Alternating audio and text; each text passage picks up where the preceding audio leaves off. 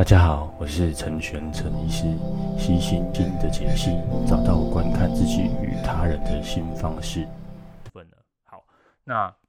呃，今天呢，想要跟大家说的就是关于这个同学 Minus 的部分，然后啊，这这部电影其实我他一出来的时候我就注意到了，哈，那会注意到原因是因为那个大佛普拉普拉斯其实蛮好看的，哈，如果没有看过，可以其实在 Netflix 上面也有一定也有也有那个影片可以看，然后。那好看的原因是因为我觉得导演他有法，而且导演很喜欢用死亡来做隐喻，然后那不过这次是我们用透过荣格的角度来讲，就是关于呃同学 Minus 跟大呃大佛普拉斯我们是没有提，然后那如果有机会的话，我们可以说说看，譬如说用这个死亡的观点去切入，用存在主义的切入看这部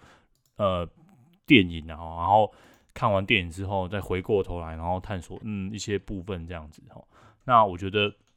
我看完这部电影的第一个感觉就是，呃，其实导演他其实一开始的时候他自己也说了哈，他说他就是一个中年男子，然后呃，然后其实电影的取名也是也是取作这个呃四四四位呃四位中年男子的故事哈，他他从头到尾都是讲中年男子这件事情，然后我觉得诶，他其实中年男子这件事情哦，其实在荣格来说啦哈，其实如果有这应该没有荣格学派的大大哦。那如果听到的话，其实呃，荣格他有讲了很多中年危机的东西，然后总而言之就是说，人到了中年，然后就有开始一些追寻的部分，然后那为什么会特别提这件事情哦？除了说，哎，电影有讲到这个这件事情之外，哈，另外一部分就是，哎，我觉得在呃在诊间里面，我也看到看到很多个案，好像大家都是。嗯，不同年、不同时期有不同时期的烦恼。我觉得像大学生有大学生的烦恼，青少年有青少年的年的烦恼。哦，那中年之后，哦，会有不一样的烦恼，然后会有一些不一样味道的。那这是我为什么想要写这篇文章的部分。然后，那呃，在 Podcast 的 Show Note 里面，哈，其实在那个呃，我有放了一个。文文章的 show note 上后面，然后其实有放了一个关于之前写过关于荣荣格的东西，然后有一整篇都在写说，诶，荣格如何如何呃讲中年这件事情。哈，那荣格在说关于中年这件事情，然后如何度过中年危机，如何找寻自我。哈，他这个过程他取名叫做个体化。哈，那另外一篇文章我有稍微提到个体化这件事情。哈，不过我们今天要讲的都不是要讲呃荣格或个体化这些事情。哈，那这些词汇。会一直在文章的结尾哈，才特别有提到了这个词汇哈。那在文章的一整篇哈，或以及这个呃，在今天整个讨论的部分哈，那不会特别提到荣格的一些关专有名词哦，可能提了大家会觉得诶很害怕，或是觉得说诶这样呃不知道不太清楚要说些，就是不知道他在干嘛哈。所以我们就是尽量以电影的角色带入这样。那讲一些电影的事情哦，所以如果还没有看过这个电影的话，那如果你不害怕就是剧情剧情透露的话了哈，那你就继续听没有关系。那如果觉得诶，那就先暂停一下，然后先去把呃电影的部分哦，或是先看完这样。那呃，如果提到剧情的部分，我就直接说了哈，我也没有要就是要隐瞒的意思，然后大家就可以呃掌握一下这样。那呃。再来是，他其实有讲到很多中年男子的苦楚，然后，那我们就一个一个从角色的部分开始开始说明，然后，那呃，其实我最喜欢，我不知道大家各位最喜欢的角色是什么？我最喜欢的角色是那个毕给，然后就是做那个纸扎屋的部分，哈。那既然讲到毕给，我们就来讲纸扎屋好了，哈。我记得我以前在大学实习的，对，大学医院实习的，应该算是见习的时候吧，嗯，见习的时候。那时候我记得是我们有去云林，然后云林的总之是参观，我记得是类似呃讲一些生死医学的部分的哈。那那时候我去参观参观那个就是做纸纸扎屋的老板，然后跟老板聊天，然后我觉得全部的行程我我到现在我就记得这件事情，好，那那次给我很大很大的震撼。那我看那部电影，看这部电影的时候，就投可能是我自己有过多的投射，然后那我觉得那个纸房做纸房子这件事情是件很酷的事情哦。那呃，我自己的亲人有，就是亲人有过世的时候，那当然也有一些就是类似嗯一些纸扎的东西，然后那第一个它是传统技艺，然后我觉得非常的技艺很酷，然后。第二个就是就像那个必给一样，我觉得纸扎房子这件事情，它就是处于你说是阳世或是阴间嘛，或者是生跟死之间哦，就是这份工作，它就是做跟你说跟医师在急诊室医师很像哈，他那他可能就是处理都是关于死亡的部分嘛，就是死者的遗愿，然后那呃在哦杨氏子孙哈，希望这个。呃，死者哦可以过得好一点，然后就是哎住住大房子啊，只住这个住呃开开名车啊，然后用 iPhone，然后然后诸如此类的吼。那那个呃，在那个电影里面有那个善男信女嘛，如果大家有看到的话，我觉得那个善男信女那个出来那一幕吼，请两个小朋友化那个妆吼，你看到其实还是会还是会吓一跳了吼。那那个时候我我有问过师傅哈，为什么一定要用纸做的吼？啊，你那个竹一定要用竹子编的吼？那他们说，哎，只有纸才可以穿过阴阳之门哦，才可以在彼岸哦幻化为这个各式各样的物质哦。那道士的法力就在这边哦。那在那个为什么要有那个善男信呃善男跟信女哈？那个他是佣人的意思哈。纸房纸房子里面其实有一些小的人哈，那个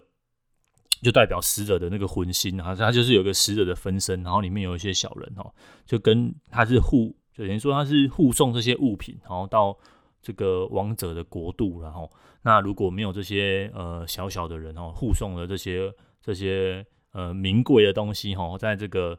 通往冥界的道路之上哈，这个东西会被劫走哈。然后那个老板刚才说，我还就是已经过这么多年然后，我还记得那时候老板跟我说这些东西然后。那我觉得这些东西在呃在这部电影里面哈，他其实也写得很清楚哈，导演也有提到，然后然后个案也有提到哈。那其中有一幕。他讲托梦的部分嘛，吼，他就有诶、有那个来托梦了，给然后托梦就是就是讲一些呃呃，他托梦是说什么？哦，就说哎、有一个有一个人，然后他就来，然后来了，他就会跟他讲一些呃，这个他希望什么啊？然后他希望可以开敞篷车啊，然后开敞篷车不好，我帮你做尾翼好不好？他呃，我我没有印象，我没有跟老板聊这些，就是。呃，聊聊到这些梦境，然后，但是那那个感觉啊，就是去替这个亡者哈完成最后的心愿，然后，那这是我为什么会喜欢可能必给的原因，然后，那必给里面它其实是它整个设定的角色哈，其实你看它应该就是算是呃最鲁蛇的嘛，对不对？他就是守着那个守着那个小小的他的纸扎屋，守着他的阿嬷。好，然后他讲话也就是结结巴巴的，好像其实在整个剧中，他其实没有讲过什么话，哈，都是旁白帮他把他的话说出来，哈，比如说是这个他。呃，可能将来要结婚的妻子，好，他的女朋友，好，帮帮他把这些话说出来，或者他的朋友，甚至是导演的旁白，把他的话说出来。所以他很多很多的时候，他都没有办法好好的表现自己，表达自己，哈。那另外，他也是在这个死亡的里面去非常非常的接近啊，那他整出戏啊，那给我的感觉就是他是一个对抗死亡的人，哦，好像对抗死亡这件事情就会非。费了他很大很大的力气哦，他在对抗死亡的这个过程之中哦，会他就会得耗费很多很多的力气。好，那他对生活的其他一些一些事物呢，就没有办法去做了去做些什么事情哦，因为活光活着就是一件很辛苦的事情哦。那他剧中有好几次嘛，就梦到那个呃地狱来的使者。好，那你他在讲生死，就嗯导演的旁白，他其实讲了很多，然后我觉得他讲生死这一块。他就讲到了很多，就是哦，反正你要来接我，好啊，那你就来接我啊，吼。那最后，最后，我觉得他最讽刺的那一幕，就是他在他的朋友的看到他朋友选举车，然后他喊说，就是明天会更好，吼，啊，明天会更好的隔天他就挂了，吼。那这样子挂掉的隔天，明天会更好嘛，吼。这就是另外一个，就是我觉得是很呃剧中里面哈，我看到我会觉得会起鸡皮疙瘩的地方啊，吼。那说到明天会更好，就要讲到那个明天嘛，吼，他他的呃他的中文就叫无明天，就是没有明天吼，他他就取这个谐音然后，那我们其实常常在选选举啊选举的的时候都会说，因为我们是希望明天会更好啊，吼，或者是这是大好像大家的希望，一种进我们叫做进步史观吧，哦，这个大概呃。嗯，有机会再说吧。就是这是一个这是一个进步史观的一个概念嘛，吼，好像呃今今天会比明天好，科技就是永远都一直在进步。可是呃不知道大家这在呃过了某个岁数之后有没有这种感觉哈？你可能从小的时候，大家跟你说，哎，你你考上国中之后，你可以国中念了什么学校之后，你就可以做什么事情。然后高中你考完试了之后呢，你就可以，然后上了大学之后呢，你就可以任你玩四年哦，都会有这一种嗯。好像下一个阶段会更好的的感感受存在了哈。那即便你上到了大学毕业之后哈，有有人就跟你说，哎，你其实结婚会更好啊，然后生了小孩会更幸福啊。那买车买房哈，这些什么该有的都有了啊，哈，你好像也会更很幸福啊哈。那其实电影里面就安排这个角色叫点通嘛哈，点点通的话就是这样子一个角色。我们待会再再回去谈点通这件事情然后那。呃，无明天吼，明天的真的会有更好吗？吼，它就是一个这种呃迷惑的一个存在啊。吼，那呃选举里面的明天会更好是惊叹号。那再过来，或许你到了某个年纪之后，吼，这样子的一种阶梯式的爬升，你就好像爬不上去了，或者是你觉得为什么有人你用爬的，有人用跳的，吼，更夸张是有人还用飞的，吼，有人甚至有人连爬都不用爬，就在上高高的地方等等待着你，吼，这种开始有一些气馁的部分，吼，那。呃，明天会更好，后面的惊叹号会变成问号。那再来，你会慢慢的或许，然后你反而不是问号，你是生气哦，你是更加更加的生气哦。那这些愤怒，你或许没有跟人家说哦，这些愤怒或许你就是往内心吞哦。这些愤怒，你不知道明天会更好的好是什么好？好，那这个好是谁来定义的吗？好，大家跟你说好棒棒的好吗？好，那另外好要好到什么程度了？哦，程度呢？哦。那原本的好，只是当这种社会对你的期待的好，或者是觉得哎、就是穿的很下趴，开的名车。那电影其实最后一幕就是这样嘛，他就是呃，他就是嗯，他就很讽刺的哈，开了名车住了豪宅哈，这种很美好的一种想象，然后那这样的好是是真的好吗？吼，那谁要来谁来帮你定义定义这个好？吼，那很多呃，在整间看到很多的人哈，对这种好有很多很多的疑问，然后那甚至。过了某个年纪之后，这些好哈，这些疑问哈，就会变成在脑中排排排嗯徘徊嘛哈，旋一直旋转，一直想，一直想哈，那想着睡不着，睡不着找身心科的医师哈，身心科的医师 maybe 开开药，maybe 会再跟你谈一下哈，但是好像就是卡住了，然后就卡在那边了哈。那另外他把导演里面我我自己感觉然后就是导演在拍明天这件事情，他除了卡，他有演一个很。我觉得很讽刺的这个的一个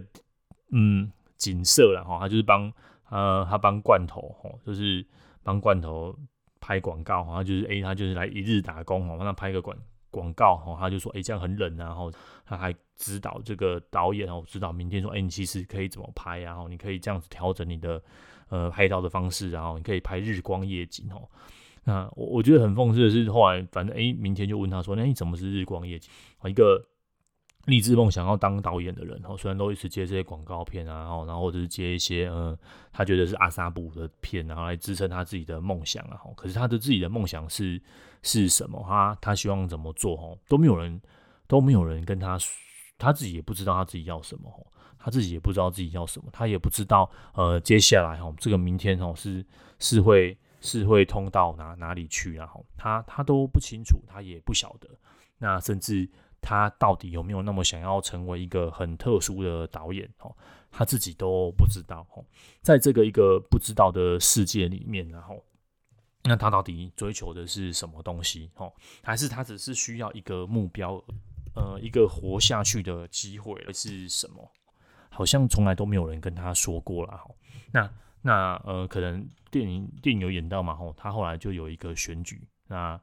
他们有有一句的对话，我觉得哎、欸，我的人生跟他差几步吼，然后他那个电风就说：“我嘛差几，我嘛差几步啦吼，咱大家拢人生拢差几步啦吼。”那哎、我觉得这句话非常的有冲冲击力啊吼，谁谁的人生不是差一步啊吼？谁的人生不是啊？那个早知道我就去买台积电了，然后早知道我就差那么一步吼，我就差那么一步按下单哦，就差那么一步没有买，嗯、呃，发票就差那么一号吼。可是你知道那一步有时候有些人飞一辈子也飞不上去，那一步也很大步哦，那一步好像或许你一辈子都做不到哦。那这这些东西哈，这些一步啊吼，这些呃差异号啊哈，呃目标啊哈，到底什么是你自己想要的，还是绝大部分的东西哈都是别人外外加给你的哈，都不是你真正真正想要呃别人哦。从外在身上哈，外硬硬加给你的哈，这些都不是你真的想要的哈。那回过头来了，你到底想要什么？那呃，明天的妻子啊，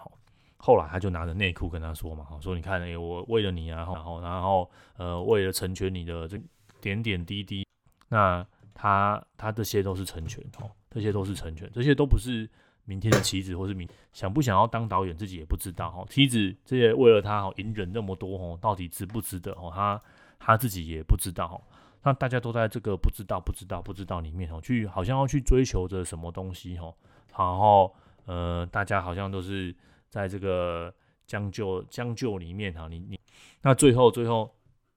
他终于可以成为这个候选人、立法委候选人的妻子了嘛？这个候选人候选人的妻子好像就是有一个身份哈，有一个不一样的地方啊。那这一切，这一切会让呃。这些受的苦难哦，好像有一个出口，好像有一个呃，代表了什么一个意思啊？吼，那好像也一直说，一直说，一直说，哈，这些立委啊、导演啊，好像就会变成真的哦。哦，那真的吗？那接下来我就铁通他说他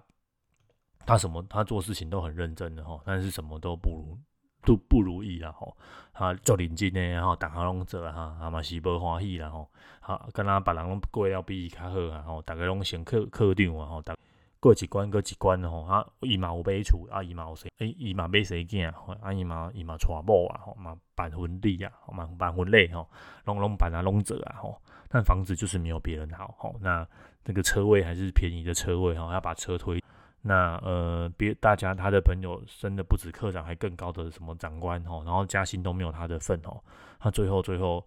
他就受不了了。那我觉得有一幕好像很搞笑，好像很轻描淡写哦，就是他跳舞的跳湖的那一幕哦。那我不知道导演为什么有这样的安排，然后那我导演在操作死亡这件事情，或是想要呃企图伤害自己这件事情，都用很戏谑的手法哦。但你可以看得出来，在那样子的他哦，在那样子没有受到呃同事的肯定哦，在那样在嗯职场上的不如意，然后呃，甚至在他的大喜之日婚礼的时候，呃，他的他的这个明天哦，还来这里就是站站台啊，支持吴明天啊，票投四号啊，好像这个应该是他最风采的一天哦，就被抢了风头了哈，有这样子的感觉，然后那呃，甚至是。他，我们回到他跳舞的部分，是他跳舞的那个瞬间，然后好像他就是是，哎、好像哎、没有啦，我没有要跳舞啦，我只是要游游个泳而已。他那个舞或许跳了浅浅的死掉，但是那个动作哦，那个你你正常人你不不正常，你一般的人哦，你不会穿着西装打着，要么就是不小心跌倒哦，那要么你要游泳，你要去别的地方游泳哦，那种想要觉得活着没有意思哦，不如就是就这样子走吧，吼。然后到后来就变得，哎，好像其实也没什么事，也不知道为什么要去死，在那种生死徘徊着。我觉得，呃，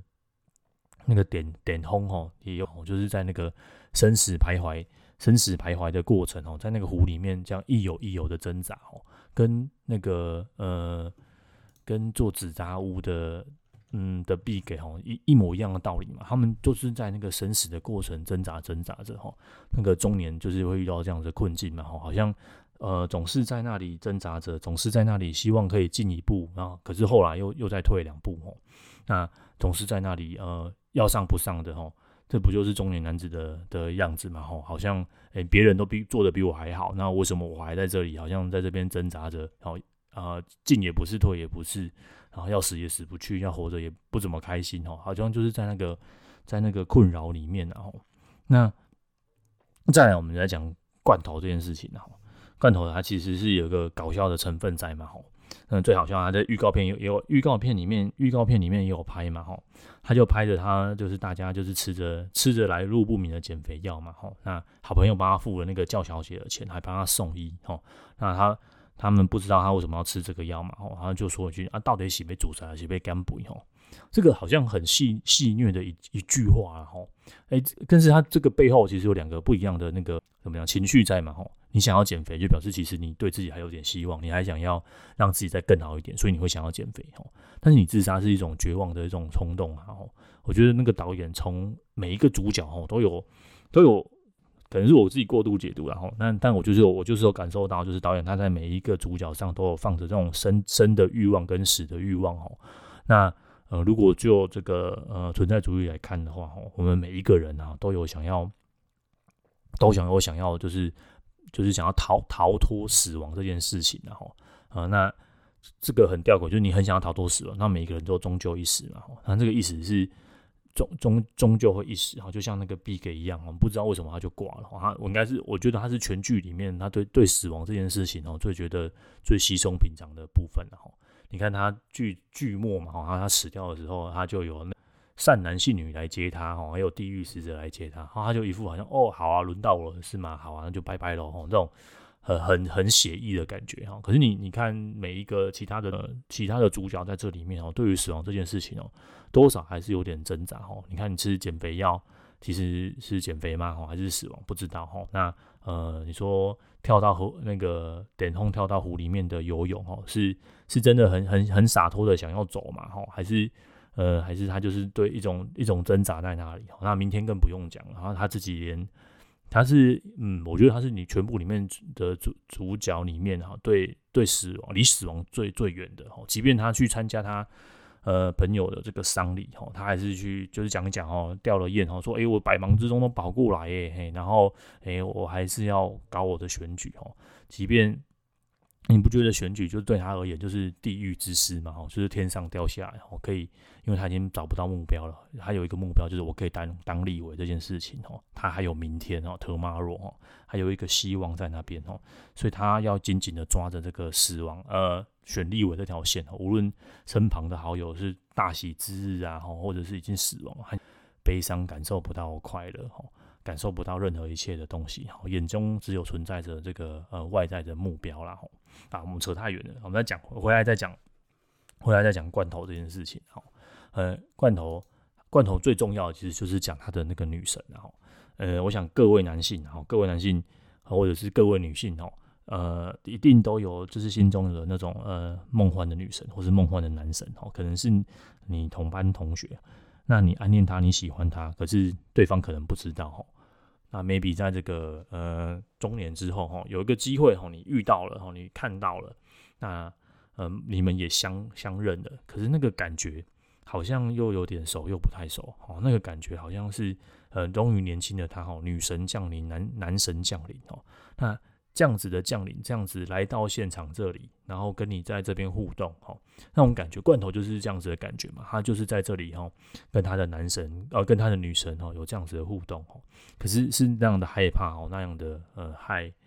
嗯，对，是害怕嘛，哈，还是有点喜悦，哦。可是还有一点就是，还有一点可惜的成分，哈。那我觉得罐头就是，反正我就是这样，我从以前就是这样子，我也没有更好，我也没有更好，我就是这样，哈。可是女神是什么？她知她。呃，那时候毕业不是说去台，就不要出国。他去了台北，怎么又回到家乡？哈，好像回到家乡是又是一种失败的开始啊。回到家乡就算了，怎么种特殊的行业？哈，好像是一种嗯，为生活所逼然后，好像大家来，大家都到现在这个结局哈，大家都是为了生活所逼然后，日子没有过得更好，也没有过得更差，哦但就是这样。哦，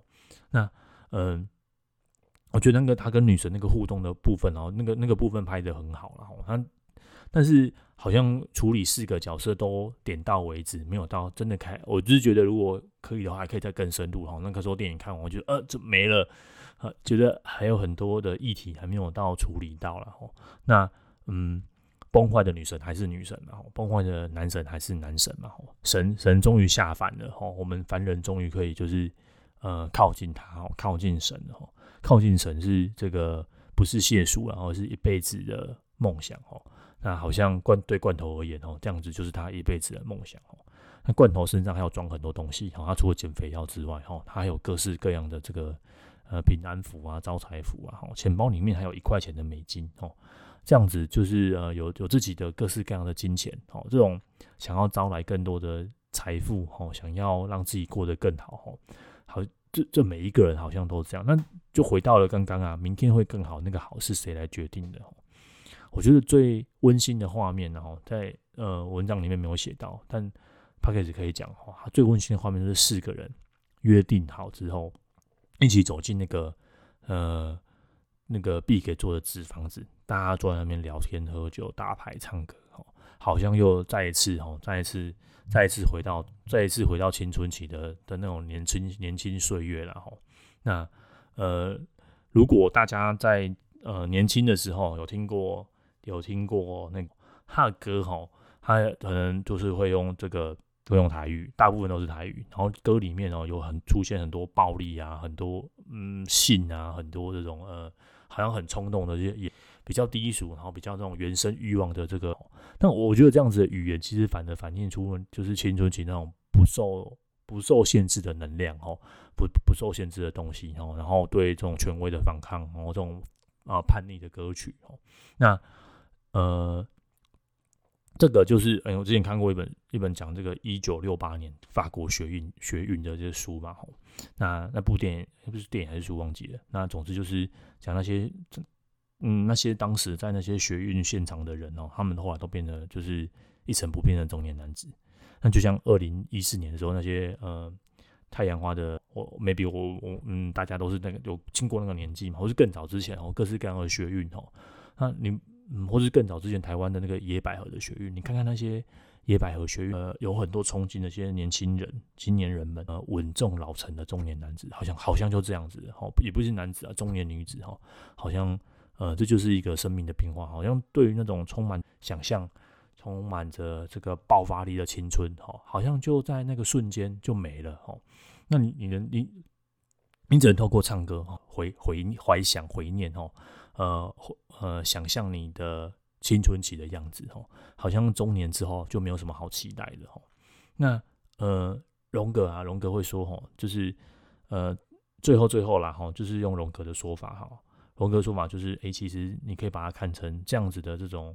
呃转换，这样子的危机哈，你可以把它看成是 maybe 是新生活的开始哦。会不会过去的你呀，哦，都一直在追求外你有没有停下来哈，去处理？你都你你把自己每天都光鲜亮丽的人格面具哈，去面对外在，你有心里有很多。或许在这段期间呢，哈，这种转换的期间，你会你会焦虑，你会忧郁，你会有冲突，你会有恐惧，你会有失眠。那荣格说，最重要的哈，不是不是这些失眠啊，也不是这些情情绪啊，这些东西会随着时间会慢慢会消失哈。如果不严重的话，那重点是你愿不愿意走这段历程哦。或你即便你不愿意走，时间也是这样一天天消失。你会从中年人，那你愿不愿意看你的内心然后去挑战它哈？那这样子某种程度上啊，就荣格他自己说某种程度的自我疗愈了哈。那呃，我我觉得最后那个最后那一幕导演的旁白，我邀请就是看这这部电影的人，最后一起听这个呃作者系公社的那个那卡通手枪，大家可以去找一下卡通。我我念其中一句就好了哦，啊，可能著作权的关系，里面他就说，哎、老师说要用功读书啊，哦，校长说要，哦，可是我只能躲在，好像好像呃，年轻人哦，青年青春的时候，反正不管遇到什么狗屁倒倒灶的事情，然后就去打打个手枪就好了。我不喜欢的事情，我就好像这个世界打完手枪之后，哎、世界就和平了，就太平了。哦，我世界这以外的事情，我都不想要管哦。可是中年男子不行哦，你已经付出很多的努力，很多的追寻哦，那些付出的东西，你你会想要回家争取回来，做点不一样的哦，你没有办法那么的洒脱说，哎，那呃，那这部歌有趣的地方就是，他就一边唱着这些大家熟悉的卡通哦，看着卡通这个吃着吃着火锅哼着歌哦，一切的就是这么的怡然自得哦，但中年的东西你就。肩上的担子很重哦，你也没有那么办法哦，这么样的怡然自得啦吼。那嗯，今天呢、就是大概讲了大概半个小时左右了。我今天想要跟大家分呃，透过那透过中年维健事是这件事情哦，再讲一些荣格的部分哦。所以我在讲的过程之中，我都没有说到格林尼的部分，这都是荣格特有的这个专有名词。那荣格的书呢，或者是荣格的一些介绍呢，我在都有放在 show note 上面哦。那 podcast 的部分，大家文章这篇文章的部分，我也会放在 show note 里面然后，那今天的这个 podcast 的部分就。